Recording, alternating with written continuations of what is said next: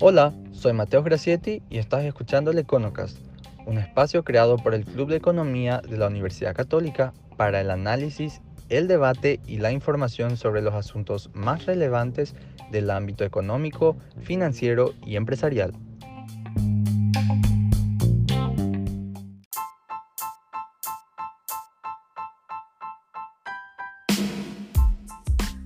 ¿Qué tal, Estefanía? ¿Cómo estamos, doctora? Mucho gusto de poder tenerle en esta ocasión. Este, estuvimos conversando antes de entrar en vivo aquí con Mari Carmen. Eh, todo lo que, lo que hace a la cuestión de inversiones en nuestro país y la importancia que tiene la inversión, especialmente la inversión extranjera directa y todo el capital internacional eh, para el desarrollo de nuestro país y efectivamente dentro del, del set de herramientas que se dispone hoy día para un inversor extranjero están, por ejemplo, el, régimen de Maquila o, la ley 6090, eh, y que son instrumentos muy importantes que sin ello efectivamente Paraguay no lograría ubicarse donde hoy eh, logra estar.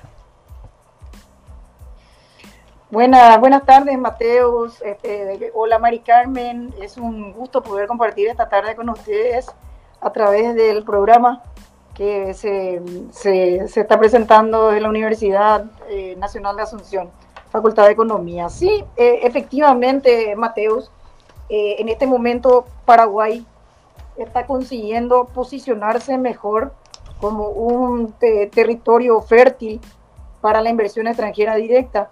Y eso se logra en alguna medida gracias a esos incentivos ya que se establecen o que nuestra, que nuestra legislación contempla, entre lo que mencionaste muy bien, la ley de Maquila, eh, la ley 6090 que establece una serie de incentivos para la importación de bienes de capital con suspensión del pago de tributos.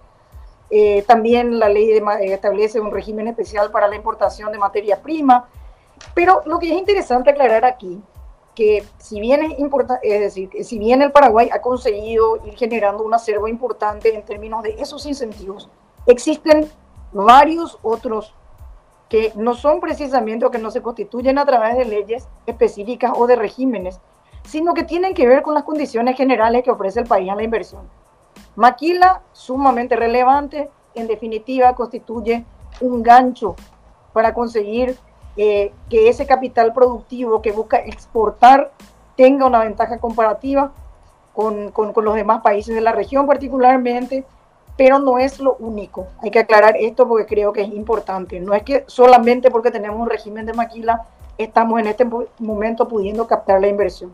La inversión viene en primer lugar por la generación de un clima de negocios, es decir, porque logramos tener condiciones generales de estabilidad, de previsibilidad, regímenes, ¿verdad?, que son afines a la inversión, seguridad jurídica, una institucionalidad que está caminando fuertemente hacia una consolidación, además de otro elemento que es vital mencionar, que es, en primer lugar, la cultura de trabajo, que tiene que ver mucho con esa capacidad que tenemos los paraguayos de poder ser flexibles, adaptarnos a nuevas rutinas, y tiene también eh, mucho que ver con la disponibilidad de recursos naturales en condiciones ventajosas, entre algunos de los aspectos que podría citar para hablar en general de este clima de negocios.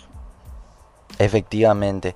Y, cuando hablamos, eh, doctora, de, la maquila, hablamos de un régimen eh, bajo contrato que una matriz extranjera, ¿verdad? Contrata los servicios de una maquiladora local donde eh, efectivamente partes del proceso de un bien final se ejecutan dentro del territorio nacional y al término de ese proceso, ese, ese componente o ese, o ese bien está orientado nuevamente a la exportación.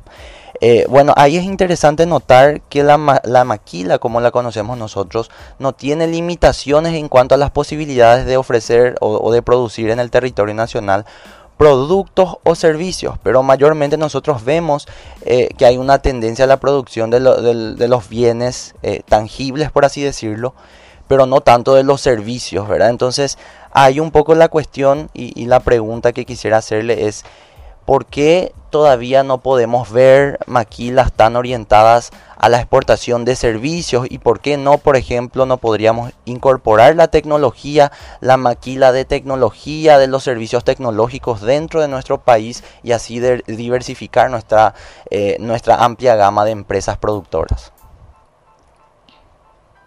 Bueno, muchas gracias. La verdad que tu, tu, pregunta, eh, es decir, tu reflexión, Mateus, es bien interesante, pero amerita diversas respuestas para aclarar el concepto en primer lugar.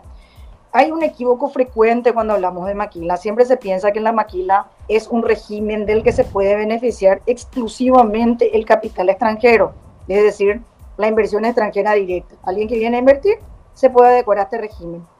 Eso no es correcto. En realidad, la maquila es un régimen que puede ser aprovechado por cualquier empresa, sea esta de capital extranjero o de capital nacional, siempre y cuando tenga como objetivo la exportación. Básicamente de lo que se trata es de reducir los gravámenes que pesan sobre esa producción, ¿verdad? Para que esta, siempre que esta esté destinada a otros países. Es decir, la maquila, el régimen de maquila es aprovechable por toda empresa nacional o, o extranjera constituida en el Paraguay que quiera exportar. Eso es lo primero que hay que decir porque es importante entender que acá lo que se buscó hacer es potenciar esa relación que tenemos nosotros en el Mercosur para poder subsanar un déficit que tenemos nosotros en el Paraguay, que es el tamaño de nuestro mercado. ¿Qué pasa? Nosotros, por el tamaño de, nuestra, de, nuestra, de nuestro mercado, eh, no tenemos una capacidad de consumo muy grande. Entonces, las empresas que vienen a instalarse en Paraguay, si vinieran solamente pensando en producir bienes o servicios destinados al mercado local encontrarían un tope muy rápido. ¿Qué es lo que nos interesa a nosotros como país? Lograr que esos negocios se puedan expandir a través del acceso a mercados extranjeros de gran tamaño. Ahí cuando nosotros miramos las proporciones dentro de la región nos encontramos con Brasil, que es un gigante, es un continente. Estamos hablando de 218, 220 millones de habitantes Hablamos de Argentina, que es un país que anda por los 40, 42 millones de habitantes. Hablamos nosotros también, bueno, Uruguay prácticamente una población menor que la nuestra. Entonces, el gancho para que traer empresas que inviertan en el Paraguay se vincula mucho con ese acceso a estos mercados, que además se realiza en condiciones ventajosas por ser parte del Mercosur. Eso es lo primero que me, que me gustaría aclarar. Lo segundo que es importante, me preguntaste a mí por qué la maquila de bienes ¿verdad? Es, está más difundida que la maquila de servicios. Y esto tiene una aplicación muy simple, porque el Paraguay tradicionalmente ha sido más productor de bienes que de servicios. ¿Esto qué quiere decir? Si nosotros miramos a nuestra historia reciente, nos vamos a dar cuenta que los productos que han dominado ¿verdad? la exportación paraguaya han sido bienes. Entonces, a partir de la entrada en vigencia de este régimen, gran parte de las empresas que se han instalado con miras a producir bienes que acceden a estos mercados extranjeros, ¿verdad? Sea lo que llamamos zona Mercosur o extra zona Mercosur, ¿verdad? Se este, centran en la producción de bienes. Es lo que sabemos hacer, es lo que hicimos históricamente. Y bienes agropecuarios mayormente, es decir, productos que se dan a partir de la materia prima, que en el Paraguay es bastante abundante, mayormente alimentos. Con el tiempo, este concepto empieza a cambiar. En primer lugar, los bienes que en, un, que en un primer momento tenían más vinculación con procesos relativamente básicos para la materia prima, ¿verdad? producida en el país, empiezan a migrar hacia una industrialización con agregado de valor que va incrementándose con el tiempo. Eso hace, ¿verdad? Que se cambia, cambia el perfil exportador del Paraguay. Todavía seguimos eh, dependiendo en gran medida del, del, del agro. Sin embargo, esto está cambiando rápidamente justamente de la mano de esas empresas maquiladoras que están en Paraguay produciendo bienes y estos bienes ya con valor agregado, más encadenados o más vinculados con la industria. Entonces, eso es lo primero que cambia. En segundo lugar, empezamos nosotros como país a darnos cuenta que los servicios tienen una gravitación importante y creo central decir que además estos servicios tienen una posibilidad también de expandirse ocupando un sitial cada vez más, más, relevante en la economía paraguaya. Es decir, los servicios, el aumento o la especialización del Paraguay en servicios puede generar un crecimiento importante de nuestro PIB. Entonces, eh, ¿por qué los servicios todavía ocupan un lugar residual con relación a los bienes en materia de producción a través de maquiladora? Por eso que te estoy diciendo, porque históricamente hemos hecho algo, lo hemos hecho bien y se está produciendo una transformación en cuanto al tipo de bienes, pero todavía estamos en una etapa mucho más inicial en materia de servicios. Esto, sin embargo, está cambiando muy rápido. En este momento existen sectores de prestación de servicios que están en franco crecimiento. Así, por ejemplo, las industrias de los, eh, de los BPOs y de, las, de los contact centers que han tenido un crecimiento exponencial durante la pandemia, hoy se proyectan ¿verdad? como uno de los negocios del futuro en el Paraguay. ¿Por qué? Por dos razones sencillas. Tenemos mano de obra, como dije, ya joven, abundante y sobre todo una ductilidad ¿Qué caracteriza a esta persona? Esto quiere decir que estos jóvenes que hoy en día están ingresando al mercado laboral tienen una capacidad de adaptación a nuevos desafíos que vienen de la mano con oportunidades de trabajo. El otro e-, evento que también tiene una importancia eh, radical en cuanto al posicionamiento de Paraguay para este tipo de negocios es la penetración altísima que tiene el Internet, ¿verdad? A través de la telefonía, a través justamente del acceso a plataformas diversas en todos los estados, eh, estadios en el Paraguay. Entonces, con esto nosotros nos, estamos proyectando a traer este tipo de industria de servicios. Al margen de esto, por ejemplo, ¿verdad? Las industrias creativas están teniendo también un crecimiento importante, industrias del software, de la publicidad, los audiovisuales, las creaciones, musica las creaciones musicales, en fin, todas estas industrias creativas están empezando a tener una gravitación muy interesante en nuestro Producto Interno Bruto. Solo por darte un ejemplo, un estudio del año 2018 ya muy, muy este, desfasado, eh, hablaba ya de la generación de aproximadamente 50 mil puestos de trabajo, eh, vamos a decir, anexos o adeptos a esta, esta industria creativa. Hablamos de un 2.5% del PIB nacional. Entonces, todo esto simplemente para decir que si bien en este momento miramos nosotros, damos una mirada simple a nuestra, a nuestra balanza comercial, vamos a encontrar que en general, no estoy hablando solamente de empresas maquiladoras, estoy hablando en general de empresas, todo, todo, toda la cobertura de empresas nacionales, vamos a tener una concentración mayor en términos productivos en los bienes. Sin embargo, esta realidad está cambiando muy rápido y el Paraguay se está posicionando cada vez mejor en materia de eh, inversiones hechas en servicios. Es decir, si hablamos nosotros de cada cinco años, estoy segura que ese 2.5% de nuestro PIB que le estoy atribuyendo a las industrias creativas va a doblar o va a triplicar en un muy corto periodo de tiempo. Eh, excelente. Y, ahí, doctora, eh, si decimos, por ejemplo, ¿verdad? o soñamos con que Paraguay se convierta en un hub regional de tecnología, por ejemplo, o de servicios de tecnología, servicios informáticos, la herramienta de Maquila es la herramienta ideal, considera usted, para que, pueda, para que podamos nosotros captar esas inversiones que anda rondando por ahí? ¿O existen de repente otras herramientas que podrían impulsarse de manera a consolidar el capital? Por ejemplo, atraer eh, tecnología y servicios eh, intangibles. sin lugar a dudas, el régimen de Maquila es uno de los componentes que ayuda a generar ¿verdad? Esa, esa, esa, eh, la capacidad que tiene nuestro mercado de poder atraer inversiones, ¿verdad? Eh, sin lugar a dudas, hay inversiones que tienen que ir tratando de migrar a contenidos eh, creativos, tecnológicos avanzados. sin embargo, hay el camino más largo. Si bien de manera espontánea se fueron creando empresas que verdaderamente son un ejemplo y nos hacen sentir muy orgullosos, en mi caso particular, ¿verdad? Un trabajo permanente de recorrer el país, conociendo cada una de estas unidades productivas, cada una de estas empresas, y nos encontramos con realidades que, que, realmente nos llenan de orgullo porque nos damos cuenta de que existe un valor impresionante en todo ese movimiento de emprendedores que hay en el Paraguay, que van involucrándose en, en, en, en empresas y en emprendimientos que nosotros jamás creímos que podrían existir en nuestro país. ¿verdad? Lo cierto es que necesitamos políticas de Estado que se encaminen justamente a la creación, no solamente, además del régimen que existe, tenemos que agregar valor a través de un eh, ecosistema que sea propicio para atraer ese tipo de inversiones. Te voy a dar un ejemplo para hacer un poquitito más gráfico esto y no quedarme solamente en la retórica.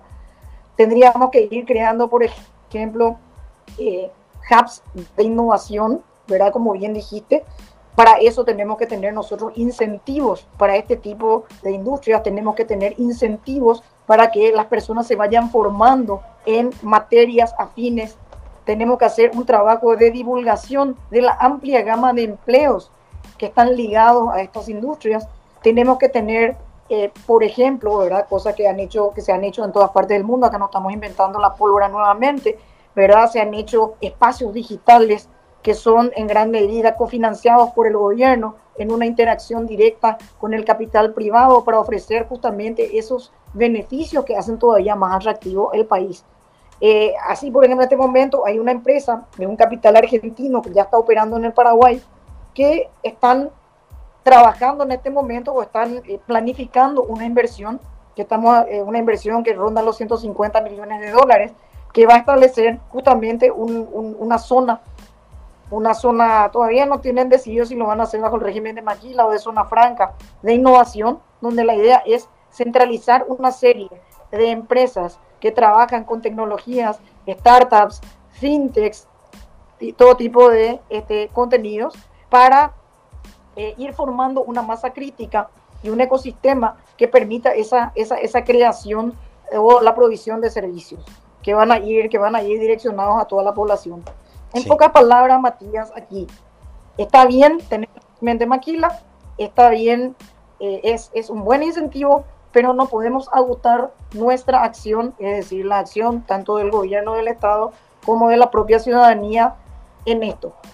Es decir, nosotros conocemos que experiencias impresionantes, por ejemplo, una, uno de los, de los de los clientes que tenemos nosotros, ¿verdad? Es de Rediex, que es la red de inversiones y exportaciones del Paraguay es una, una empresa que produce software, producen videojuegos, producen aplicaciones informáticas y eh, nosotros trabajamos en el marco de unos, de unos subproyectos donde cofinanciamos justamente la capacidad que tiene, que tiene esta empresa de poder acceder al exterior a través de la venta de servicios internacional y este, a ello, con ello tuvimos, ¿verdad? Eh, estamos trabajando en el marco de, de, de dos subproyectos que ya hicieron posible un crecimiento importante de esta empresa. Cuando comenzamos a trabajar con ellos tenían 19 empleados, tenían un espacio reducido, estaban trabajando básicamente en dos proyectos internacionales, un, juego, un videojuego que se llama Romance Go, y estaban trabajando también en unas aplicaciones que son unos contratos internacionales que tenían. Hoy en día, a menos de, un año de haber empezado a trabajar con ellos, solamente con una pequeña eh, inyección de, capital en, un, en, un, en el marco de un subproyecto. Eh, ellos ya pudieron subir, tienen en este momento alrededor de 60 empleados, triplicaron el espacio donde se están moviendo y han aumentado de manera muy impresionante ¿verdad? Su, su, su cartera de productos. Quiero decir con esto es que si nosotros queremos realmente tener un ecosistema donde exista una diversidad de, de, de, de productos ¿verdad? Que estén encaminados a la exportación, bienes, servicios, teniendo un equilibrio mayor, teniendo una diversificación tanto de productos como de mercados, tenemos que ir más allá de un tipo de incentivo. La maquila, un incentivo interesante, importante, ayuda, pero no es todo. Hay que trabajar a través de otros tipos de incentivos que nos permiten a nosotros hacer lo que está haciendo, por ejemplo, el Uruguay, que tienen unos eh, vamos a decir, sistemas más customizados que permiten ir a determinadas empresas grandes que invitándolas a que inviertan en el Uruguay, verá con regímenes muy ventajosos, a condición de que ellas puedan venir a hacer transferencia de tecnología y a poder eh, capacitar y dar oportunidades de capacitación a la población en el ámbito de las tecnologías.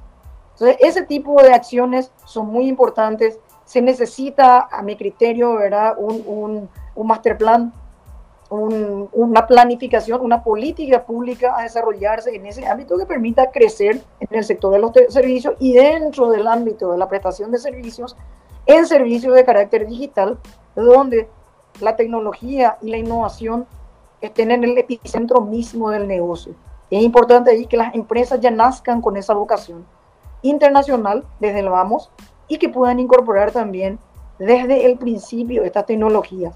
Nosotros todavía estamos en un proceso inverso, las empresas nacen, las empresas, digamos, se fortalecen y luego empiezan a incorporar estos elementos. Aquí quizás deberíamos nosotros hacer un proceso inverso, salir a buscar clientes que puedan tener interés en invertir atendiendo las ventajas competitivas que tenemos y al mismo tiempo, ¿verdad? Incentivar a esa población a poder incorporarse a estos mundos aportando valor a través justamente de este tipo de iniciativas y aportando desde la formación también de estos recursos humanos para que puedan prestar esos servicios y, tener la demanda que necesitan. Pocas palabras, hay que crear la oferta, hay que crear la demanda en el campo de los servicios y mayormente de este tipo de, empresas. Efectivamente, yo creo ahí, eh, doctora, muy bien lo señalaste, eh, lo que le apetece al inversor finalmente no es una sola herramienta o, una sola cosa, pero finalmente es como una canasta de herramientas que le facilitan la inversión, eh, tanto extranjera como al inversor nacional también.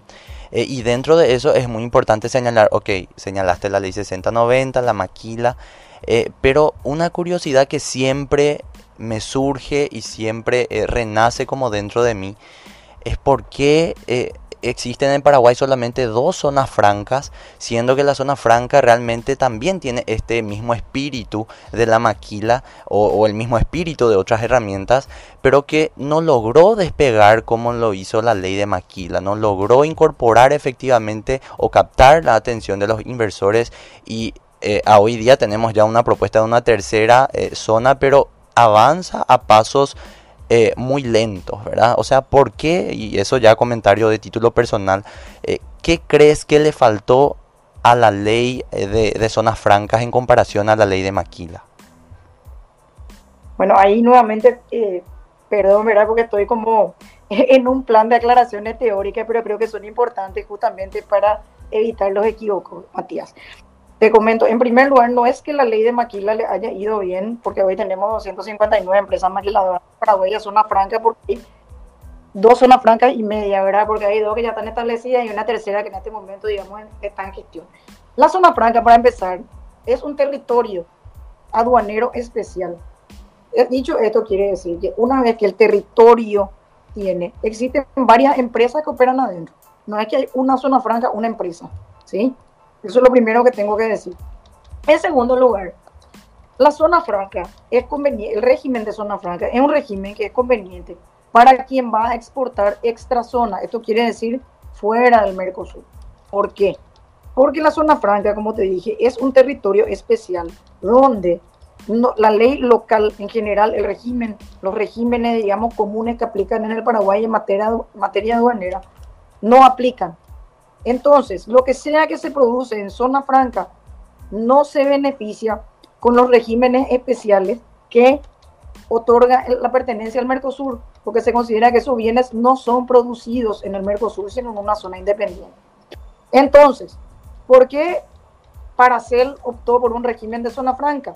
¿Verdad? Que en teoría parece más conveniente que el de Maquila, porque el régimen de Maquila implica que se paga 1% sobre el valor de facturación de los bienes, mientras que el de zona franca es de 0,5. Entonces, la primera pregunta que se le ocurrirá a quien está escuchando esto, ¿por qué una empresa preferiría pagar 1% de su valor de facturación de impuestos contra 0.5 que se podría eh, pagar con zona? La respuesta es muy sencilla. Porque cuando un bien es producido bajo el régimen de zona franca, no puede acceder al Mercosur con arancel cero. Quiere decir que si yo produzco una autoparte, vamos a decir un mazo de cable, que es lo que se produce en el Paraguay, ¿verdad? Para líneas como las de Hyundai en Brasil. Si yo produzco eso en zona franca, no puede beneficiarse con el 0% de arancel en el mercado, en el mercado brasilero. Quiere decir que me van a cobrar un impuesto que va a ser el mismo que se cobra para productos, ¿verdad? Que vienen de fuera del Mercosur. Entonces, eso hace que quien quiera exportar al Mercosur le convenga mucho más ampararse en el régimen de maquila. En pocas palabras, si yo quiero exportar al Brasil, Brasil es mi mercado. A mí no me sirve producir en zona franca. ¿Por qué? Porque voy a tener que nacionalizar aquellos bienes que voy a importar a Paraguay fuera de la zona franca y porque voy a tener que pagar impuestos para nacionalizar los bienes que yo exporte al Brasil, a la Argentina, a Uruguay, en fin, a cualquiera de los países de la zona. Esa es la razón por la cual la mayoría de las empresas que tienen como mercado el Mercosur optan por el régimen de maquila. Solamente para que te des una idea de los productos, los principales destinos de las exportaciones eh, vinculadas a empresas maquiladoras en el Paraguay, 64% va al mercado brasilero, 12% se va a la Argentina, 3% se va a eh, Uruguay. Y luego hay otro destino, ¿verdad? Estados Unidos, Singapur, etcétera. Pero básicamente a Brasil, Argentina, que en su conjunto suman 76% del total de las exportaciones de empresas maquiladoras, ¿verdad? Se, se, destinan porque si estos productos estuvieran hechos en zona franca, no podrían acceder en estas condiciones y serían menos competitivos en estos mercados. Esa es la razón por la cual a la hora de ponderar una operación comercial, los, eh, las personas que van a tener empresas prefieren optar por maquila directamente porque maquila quiere decir que tengo mejores condiciones para aportar al Mercosur, aun cuando el impuesto que se paga sea mayor al que se pagaría si es que uno produjera en zona franca. ¿Se entiende, eh, Mateus? Efectivamente, este es una, una, una masterclass y, y efectivamente creo que aprendemos con toda la audiencia. Eh, de, los mecanismos que tenemos, Mari Carmen. y otro dato que Mari Carmen había resaltado al inicio del bloque eh, era justamente el volumen de exportaciones, Mari. Asimismo, eh, según los datos que estuvimos viendo, em, vimos que hay aproximadamente 760 millones de dólares y que se aguarda que para fin de año llegue al récord de mil millones de dólares. Récord. Así mismo. ¿Y e, eso está en línea con lo que prevén ustedes desde el REDIEX y del, del viceministerio, eh, doctora? Sí, definitivamente eh, la maquila es una herramienta importantísima, pero la maquila en, en, un espacio donde solamente hay maquila, pero el país no ofrece condiciones, no funciona. La prueba de que en Paraguay existe un clima afín a las inversiones, muestra justamente que esas exportaciones vía maquila están subiendo de una manera importante. Solamente en materia de datos, a manera de datos, ahora les voy a comentar algo de... Existe siempre una vinculación muy directa entre la inversión extranjera directa y las exportaciones. ¿Por qué? Porque justamente, como les decía, al Paraguay, cuando Paraguay, teniendo Paraguay un mercado chico, necesita una empresa poder proyectarse a un mercado ampliado para poder expandir sus operaciones. Entonces, para que se den una idea, entre el 2004 y el 2021, nosotros tuvimos un crecimiento de la inversión extranjera directa del 12.9% eh, promedio anual. Esto estamos hablando en general, obvio que hay años que hubo un crecimiento mayor y otros menor, pero sacando un término medio llegamos a ese número, 12.9. En paralelo, las exportaciones crecieron en un 9.8% promedio anual entre el 2000, nuevamente 2004 y 2020. ¿Qué quiere decir esto? Que el crecimiento de la inversión extranjera directa es directamente proporcional al aumento de las exportaciones. Ahora, en estas exportaciones que tenemos nosotros hay un gran porcentaje de maquila, también hay un porcentaje menor de zona franca, es decir, de productos originados en zona franca, que como ya les comenté, se van a países de otra zona mayormente, pero también hay muchos productos que eh, digamos, se exportan bajo regímenes que no son objeto de, una ley de incentivos. No por lo menos de maquila y zona franca. Luego pueden ser objeto de 60-90, en fin, de, de, otro tipo de leyes que ofrecen incentivos. Pero en principio, lo importante es destacar que existe una tendencia general al crecimiento de las exportaciones y esas exportaciones en gran medida crecen de la mano de esas empresas que están operando hoy como maquiladoras. Entonces, solamente para, para hablar con números, ¿verdad? Ya que estamos en un ambiente eh, económico, economicista, ¿verdad? Tuvimos un crecimiento entre el 2021 y el 2022 de el 18%.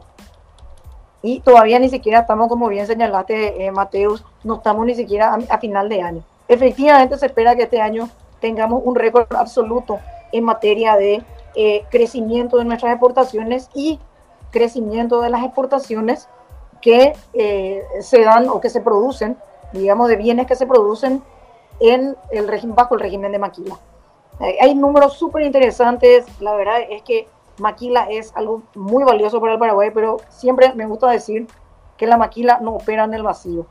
Vamos a poner un ejemplo, si nosotros miramos la región y vemos justamente que todos estos gobiernos que han este, cambiado y que han virado el rumbo de los acontecimientos políticos por un lado, pero que tienen una incidencia en el ámbito económico, tenemos ejemplos, como digo, muy a la mano, hace que aunque tengan un régimen de maquila, aunque tengan regímenes de zona franca, aunque le ofrezcan el oro y el moro al inversionista, si este no encuentra que hay eh, condiciones de previsibilidad y de estabilidad, de todas maneras va a buscar pasturas más verdes. Entonces, además de la previsibilidad, además de la estabilidad, además de las reglas claras, de la disciplina macroeconómica, de las libertades que son preservadas, de la seguridad, nosotros agregamos incentivos como este de Maquila y creo que tenemos la fórmula ganadora. Hay que seguir trabajando en este sentido, hay que creando un clima cada vez más afín. Paraguay tiene que caminar en este sentido, porque estos números que estamos viendo hoy, ¿qué es lo que nos dicen? Nos dicen que estamos caminando en la dirección correcta, pero que estamos todavía lejos de llenar ese potencial que tiene el país. Imagínense, nosotros somos eh, un país que tiene eh, 406.752 kilómetros cuadrados y al mismo tiempo una población de 7 millones y tantos de habitantes con un bono eh, joven. ¿Qué es lo que nos falta? Y nos falta trabajar la parte estructural aún. Nos falta seguir creando plataformas, nos falta seguir facilitando el comercio, ir creando incentivos de tercera generación cada vez más modernos y más direccionados a atraer inversiones sostenibles al Paraguay y de vanguardia quiero decir, no atraer cualquier inversión, atraer solamente inversiones de triple impacto, es decir, inversiones que tengan un impacto en el sentido económico, obviamente, es decir, que permitan agrandar el PIB, tiene que tener un impacto social, hay que incorporar a la población al mundo del trabajo, el mundo de la seguridad social y el desarrollo, y tienen que ser inversiones sostenibles ambientalmente.